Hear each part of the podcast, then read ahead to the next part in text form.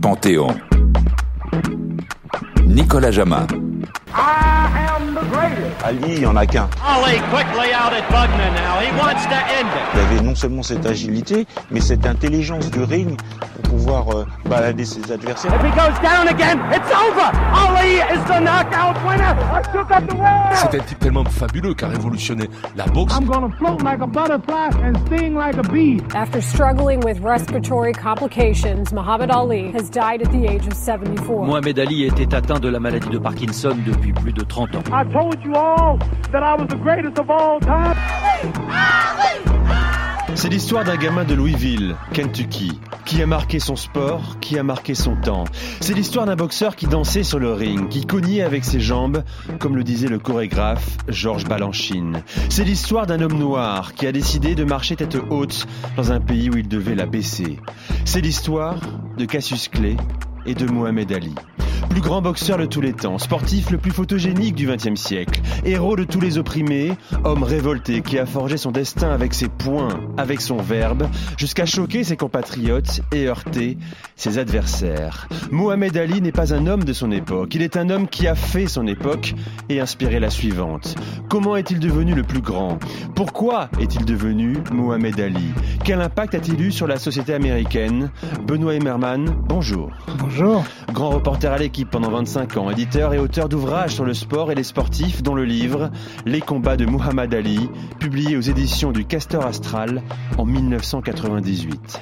Bienvenue dans Panthéon, un homme, une légende, Mohamed Ali, le combat d'une vie.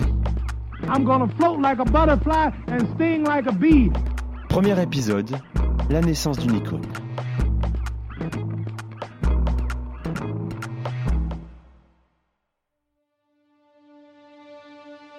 Let me tell you a story about a man. His name is Muhammad Ali. He is the greatest of all time. Vendredi 10 juin 2016, Louisville, Kentucky, funérailles de Mohamed Ali. Un corbillard noir avance lentement dans les rues de cette ville de 600 000 habitants. À l'intérieur, le cercueil du boxeur. Le ciel est bleu, le soleil éclatant, il y a des dizaines de milliers de personnes au bord de la route qui scandent le nom de celui qui quelques années plus tôt a été consacré plus grand sportif du XXe siècle.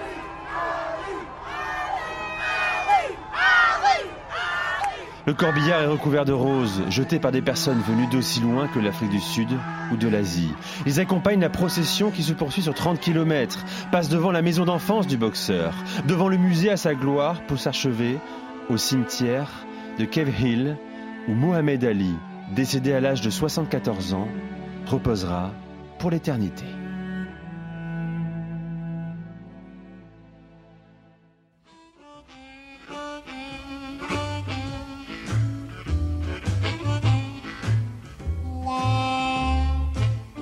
La vie de Cassius Marcellus Clay débute un 17 janvier 1942 dans un État coincé entre le Midwest américain et le sud profond des États-Unis, le Kentucky. Il y a plus pauvre que la famille Clay.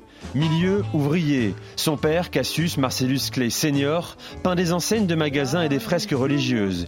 Il est un homme grand, élégant, au langage direct et sûr de sa personne, persuadé d'être un artiste, un grand peintre.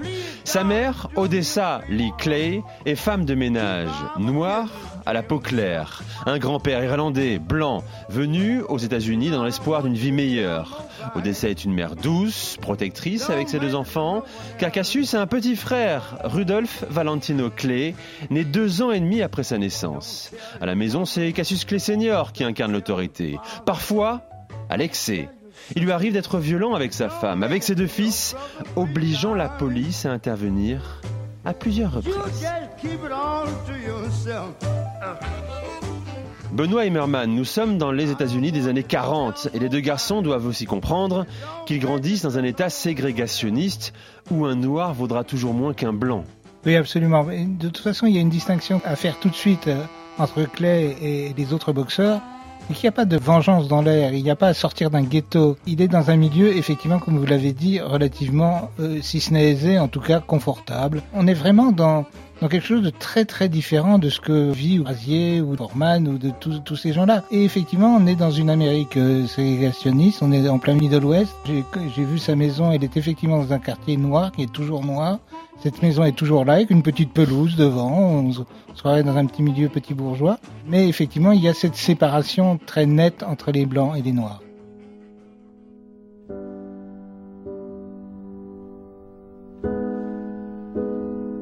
Et justement, il y a un événement dans la jeunesse du jeune Cassius, 13 ans, qui va forger sa colère. Nous sommes à l'été 1955, le 28 août. Ce jour-là, un adolescent de 14 ans est frappé, torturé et assassiné par deux hommes blancs dans l'État du Mississippi, l'un des plus racistes du pays. Ce jeune garçon s'appelle Emmett Till.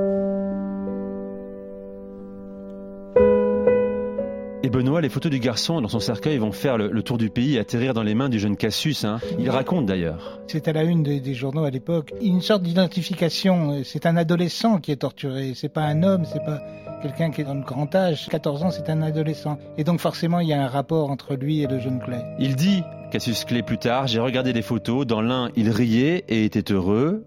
Dans l'autre, sa tête était enflée et enfoncée, ses yeux exorbités et sa bouche tordue, cassée.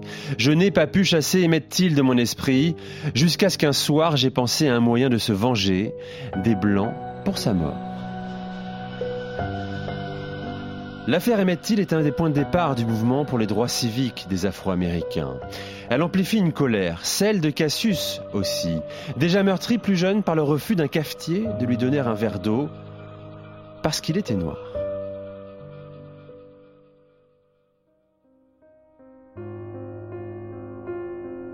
Quelques mois plus tôt, un autre événement a changé sa vie. Nous sommes en 1954, en octobre. Cassius a 12 ans et avec ses amis, il se rend au Columbia Gym, la salle de sport de son quartier. Il y avait une sorte de petite kermesse dans cette salle tous les ans. On donnait des glaces aux enfants, des bonbons, du soda. Il était venu avec d'autres garçons. Ils avaient laissé leur vélo devant. Ils ont pris leurs bonbons et leurs glaces. Et quand ils sont sortis, quelqu'un avait volé son vélo.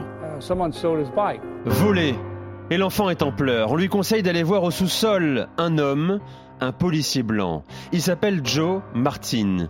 Cassius lui dit qu'il veut corriger le voleur s'il le retrouve. Le sergent lui répond que pour cela, il doit apprendre à se battre et donc il n'a qu'à le rejoindre dans sa salle de boxe où il est entraîneur.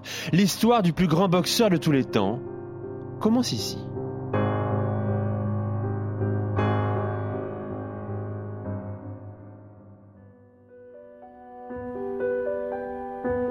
L'école, au collège et au lycée, Cassius est un élève médiocre. Euh, pas d'aptitude, sauf dans les matières artistiques. Mais il est un jeune garçon agréable qui décroche son bac in extremis en juin 1960.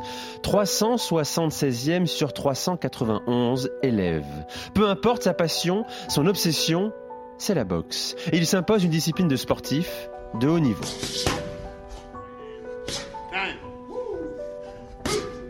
Entraînement intensif, hygiène alimentaire, footing dans les rues de Louisville dès le lever du jour. Il n'a que 13 ans, il est déjà déterminé à devenir le plus grand.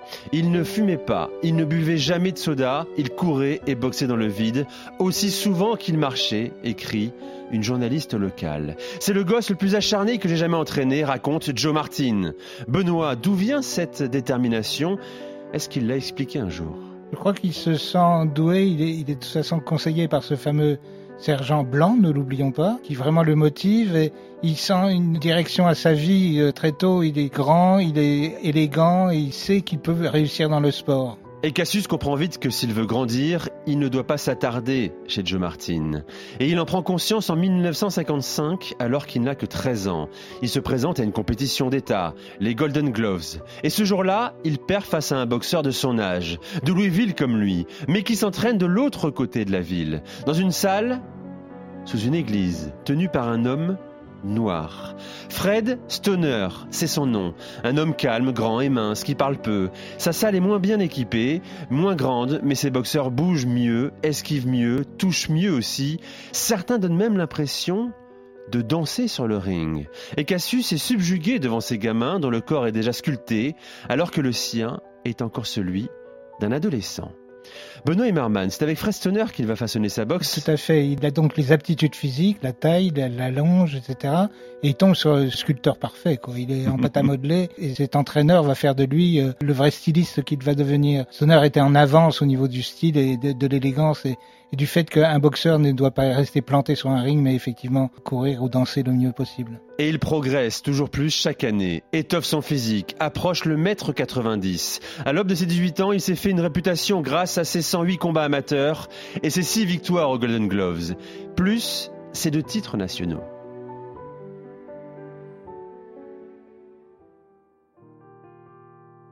Ladies and gentlemen, a big American welcome for the assembled Olympic athletes of all nations. You may applaud. Rome, Italie, août 1960. C'est le premier grand voyage de Cassius Clay. Il a été sélectionné pour représenter son pays aux Jeux Olympiques. Et c'est ici qu'il va commencer à construire sa légende. Il a 18 ans, mais il n'est plus le jeune homme timide qu'il était. On ne voit que lui dans le village des athlètes, dans son blazer bleu, trop grand. Il parle à tout le monde, explique à qui veut l'entendre qu'il sera champion olympique. L'athlète américaine Wilma Rudolph, triple médaille d'or, raconte Je l'observais de loin, tout le monde l'aimait, tout le monde voulait le voir, l'approcher, lui parler. Il ne faisait que ça parler, parler, parler. Quelques années plus tard, Mohamed Ali a raconté ses souvenirs de ces Jeux Olympiques. Aux Jeux Olympiques, ce que je faisais, c'était courir, m'entraîner et aller rendre visite aux Russes, aux Allemands, aux Italiens, tous les premiers campements. J'étais surnommé le maire du village olympique parce que j'étais trop populaire. J'allais rencontrer tout le monde, mais mon but principal quand je suis allé aux Jeux, c'était de gagner. Et il a gagné. Sa silhouette n'est pas encore celle d'un poids lourd. Il combat d'ailleurs dans la catégorie mi-lourd. Il est grand, sculpté mais fin. Sa boxe n'est pas encore aboutie, mais il est suffisamment supérieur pour survoler le tournoi en six actes. Et le 5 septembre 1960, dans le décor théâtral du Palazzo dello Sport de Rome, il s'offre son premier titre international. Cassius Clay of the United States comes out in the light trunks. Pietrkowski of Poland is in dark. Cassius looks very confident. Clay demonstrating those rapier-like punches. The decision goes to Cassius Clay of the United States. Cassius Clay, champion olympique à 18 ans. Mais il n'est pas encore politisé, Benoît Marman. Pendant son séjour romain, il vante les valeurs de son pays. Interrogé sur la ségrégation aux États-Unis, il répond que des gens compétents travaillent à cela. Il tient le discours du noir intégré, écrit Claude Bolly dans la biographie d'Ali. Il est encore, Benoît Marman, éloigné de ses préoccupations à venir. Oui, absolument. D'ailleurs, le début de sa carrière professionnelle, tout de suite après les Jeux Olympiques, il le fera avec un groupe de blancs industriels ou hommes d'affaires qui s'occuperont de ses affaires. Il travaille avec des blancs, essentiellement des blancs. Est loin, loin, effectivement, sa conscience politique. We people who are darker than blue Are we gonna stand around this town And let what others say come true? Pourtant, le retour au pays est brutal. Pendant son séjour romain, il a découvert un monde où il peut faire et dire tout ce qu'il veut. Et quand il rentre à Louisville, il prend en pleine face la réalité de son pays. Quand il pousse la porte d'un restaurant, un homme blanc au comptoir lui dit Ici, on ne sert pas les tiens. Cassius, champion olympique, désormais célèbre, se sent humilié. Une bagarre s'ensuit avec, comme vous le racontez, Benoît, une bande de loupards montés sur Harley Davidson. Ça fait partie aussi de la légende. Effectivement, il y a eu cette bagarre, il y a eu ce refus de servir. Après, Ali raconte qu'il a jeté par dépit sa médaille d'or dans la rivière voisine. Mais tous les journalistes de l'époque sont persuadés qu'il a perdu sa médaille par mégarde. Donc la légende est en train de se construire. Il comprend qu'il a un personnage, il comprend que les médias existent. Il comprend qu'il est non seulement the greatest, mais the prettiest, le plus grand, mais également le plus beau. Et il s'impose de ce point de vue-là très vite.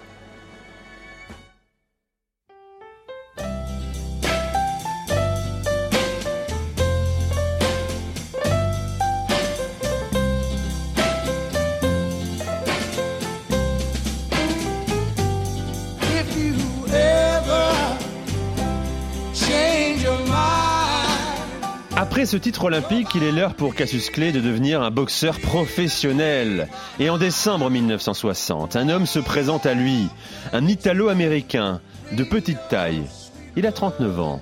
Son nom, Angelo Dundee. Il tient une salle à Miami, le Fifth Street Gym. Et c'est ici que Cassius Clay va construire ses succès futurs. Cette rencontre est décisive, Benoît, autant pour le boxeur d'ailleurs que pour l'homme.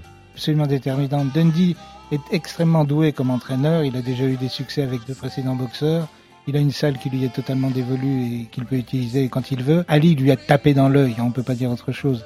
Et c'est effectivement euh, celui qui va le, le construire et surtout l'inciter à tenir le choc dans le monde professionnel, ce qui est tout à fait autre chose que le monde amateur qu'il a connu jusque-là. Qu'est-ce qu'il voit en lui?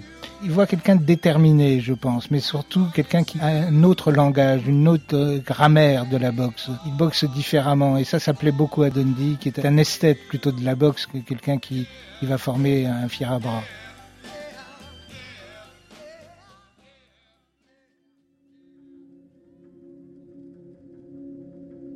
Dundee planifie la montée en puissance de son poulain. Cassius Clay débute par des combats largement à sa portée. Il enchaîne les victoires, puis monte en niveau. Il impressionne par son assurance, son charisme, mais pas encore par sa technique.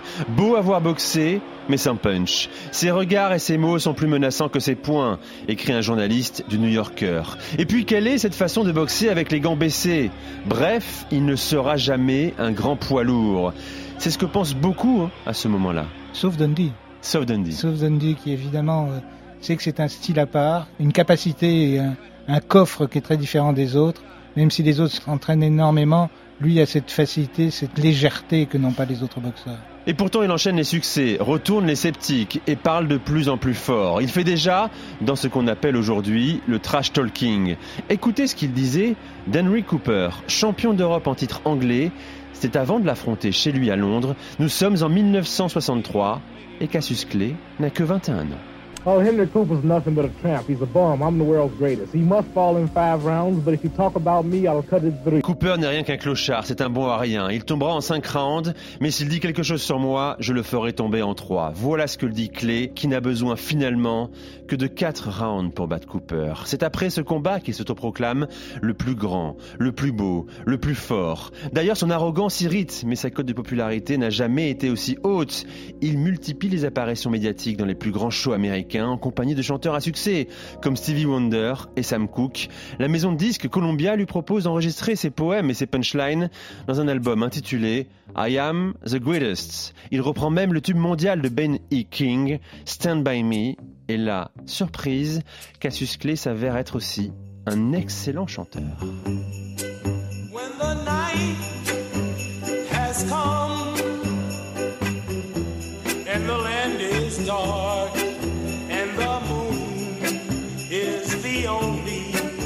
Light we see. No, I won't be afraid. No, I won't be afraid.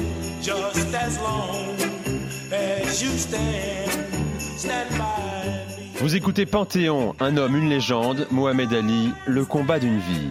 Nous sommes en 1964. Cassius Clay n'est pas encore Mohamed Ali. Il est désormais deuxième mondial au classement des poids lourds. Et huit mois après sa victoire sur Cooper, il va avoir droit à son combat pour une ceinture mondiale.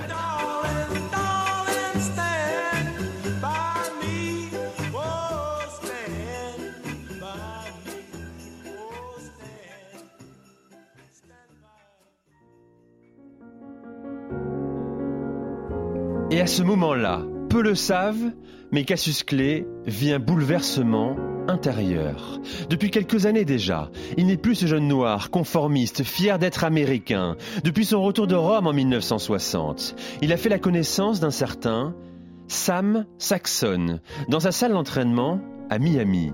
Saxon lui présente les fondements de l'islam et lui apprend progressivement que la domination blanche n'est pas une fatalité et qu'Allah est noir.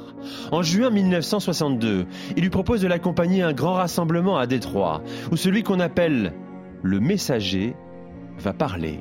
Son nom, Elijah Muhammad, chef de la Nation of Islam.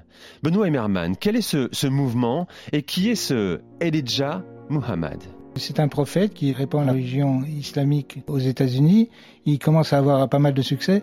Cassius Clay est vraiment subjugué par ce discours-là il devient non pas ami avec euh, Jim Mohammed, mais avec son fils. Il devient très très proche de son fils. Il comprend qu'il a peut-être un rôle à jouer sur Terre, entre guillemets, qu'il n'est pas seulement un boxeur, mais qu'il peut peut-être devenir un porte-parole. Et cette religion auquel il adhère va l'aider dans cette démarche. Enthousiaste, Cassius s'y rend avec son frère. Mais avant de rejoindre l'Olympia Stadium, il s'arrête dans un restaurant de Détroit. À l'intérieur, un homme est assis, seul. Il boit un café, face à l'entrée, entouré de plusieurs gardes du corps. Il se fait appeler Malcolm X. C'est une rencontre majeure dans la vie de Cassius Clay. Il fait face à un homme charismatique qui fait beaucoup parler de lui aux États-Unis. Qui est ce Malcolm X? 37 ans et qui commence à inquiéter les Américains. C'est-à-dire que lui est également préoccupé par les problèmes raciaux aux États-Unis et la ségrégation, mais plutôt partisan d'une méthode, on va dire, violente. Même le mouvement de Jim Muhammad ne plaît pas beaucoup à Malcolm X. Et Jim Muhammad est un pacifiste et Malcolm X est plus pour la collision frontale. Pourquoi il s'intéresse à, Cassius Clay? Parce qu'il s'intéresse au sport également. L'anecdote est assez forte. William Klein, le fameux cinéaste, va aux États-Unis pour filmer euh, Mohamed Ali en 64 pour le championnat du monde. Et dans l'avion entre New York et Miami, il est assis à côté de Malcolm X. Il fait la connaissance de Malcolm X. Et Malcolm X lui dit, mais n'allez surtout pas vous intéresser à Liston, intéressez-vous à Mohamed Ali. Non seulement c'est un bon boxeur, mais surtout il a un avenir évident à jouer dans ce pays. Et au début des années 60, il n'est jamais loin de Clay. Présence discrète comme à Miami, ce 25 février 1964. C'est le grand jour, celui du premier combat majeur dans la carrière du boxeur. À 22 ans, Clay va défier un homme qui fait peur, l'américain Sonny Liston, champion du monde des lourds. Si antipathique qu'il ferait passer Mike Tyson pour un enfant de cœur. C'est ce que vous écrivez, Benoît. On n'imagine pas ce qu'était Sonny Liston. C'était une brute euh, sombre qui avait une réputation terrible. Il était d'une violence extrême et franchement, on a vu des choses déséquilibrées en matière de sport entre deux adversaires. Mais avant ce combat, mais personne, personne ne croit une seconde que Clay est capable de battre Liston. Liston est l'immense favori. Il est donné vainqueur à 7 contre 1. Il est celui qui va enfin clouer le bec de ce jeune prétentieux. Car la veille, Clay est allé encore plus loin dans les provocations. L'envoyé spécial du monde à Miami en 1964 écrit Dans une cohue monumentale, le boxeur poète se présenta vêtu d'un blouson bleu, portant dans le dos inscrit en grosses lettres Chasse à l'ours. Il débita ses litanies habituelles. Je suis né pour être champion, je suis trop beau pour être touché, et chanta avec ses soigneurs son dernier poème. Je vole comme un papillon, mais je pique comme une abeille. La déclaration la plus célèbre de l'histoire du sport vient d'être prononcée. À ce moment-là, elle fait rire l'assistance. Les journalistes parlent de pitrerie. L'organisation, elle, n'apprécie pas le show et inflige à Cassius Clay 2500 dollars d'amende. Cette phrase, Benoît, elle n'est pas spontanée, elle est préparée, écrite par un homme qui s'appelle Drew Bondini. Un homme de coin. Oui, c'est le clown qui est toujours à côté de la star. C'est un ami très cher qu'il a depuis longtemps, euh, qui le soutient moralement et, psychologiquement, et qui est drôle comme tout, qui est un clown et qui effectivement a beaucoup participé à ces métaphores que Claire a rendues célèbres. Le poète, c'est plutôt Boudini que Ali. Ali est un passeur, un transmetteur. Mais Ali a compris que la psychologie pouvait jouer un rôle en matière de sport. Parce que Ali, il est tout à fait conscient de cette situation, que peut-être les mots, le caractère, euh, les, les chocs psychologiques pouvaient jouer un rôle et déséquilibrer l'adversaire? 15 rounds for the heavyweight championship of the world. The challenger from Louisville, Kentucky. The former Olympic light heavyweight champion Cassius Clay. Clay. And his opponent, the heavyweight champion of the world, Charles Sonny Liston. Liston. Le combat est lancé devant les 8000 spectateurs du Convention Hall de Miami. Clay danse littéralement sur le ring, tourne autour de son adversaire et le pique une fois, deux fois. Liston est touché sous l'œil gauche à la troisième reprise. Il tente d'envoyer Clay dans les cordes, ne parvient pas à le toucher. Il s'épuise devant le jeu de jambes et la souplesse du challenger. Clay esquive, bondit, encaisse un crochet mais ne bronche pas. Dans son coin, ses soignants hurlent Allez, danse, danse Et avant le début de la septième reprise, They might be stopping it. That might be all, ladies and gentlemen. Get up there, Joe. Get up there. Get up in the ring. Mais Elliston est incapable de se lever de son coin. Il est touché à l'épaule gauche. Il abandonne. Cassius Clay bondit au milieu du ring, les poings en l'air. Il danse et hurle.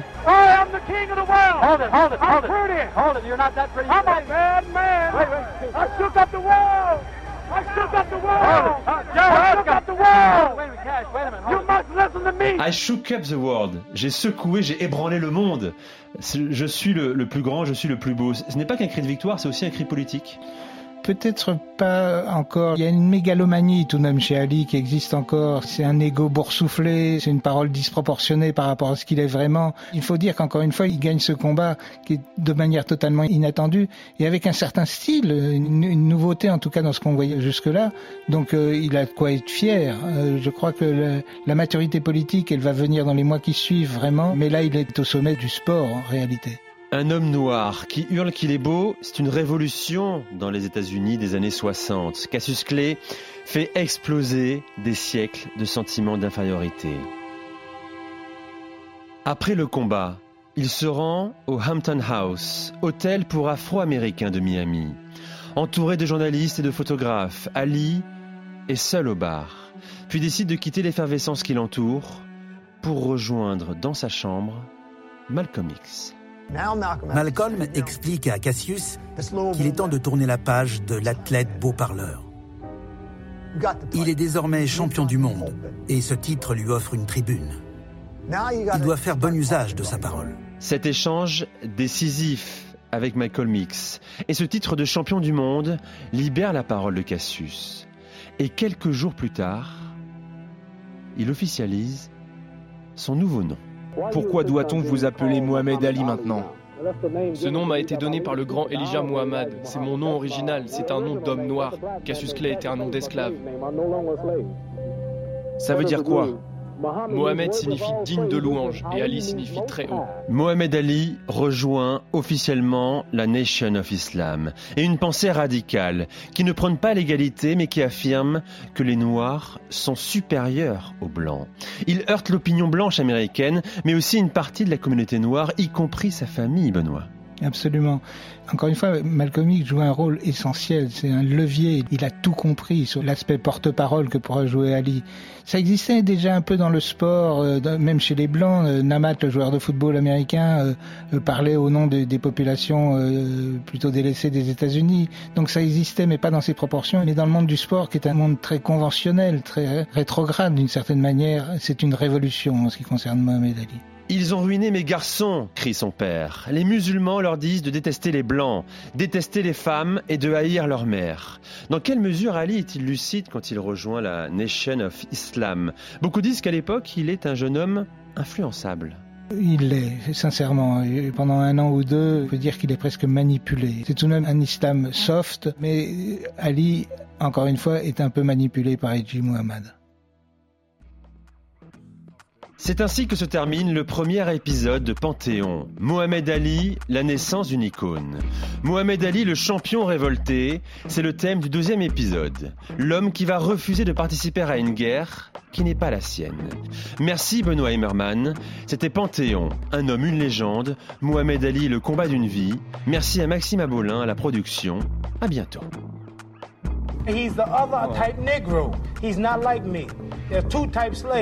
Joe Frazier's worse than you to me. He works for the enemy.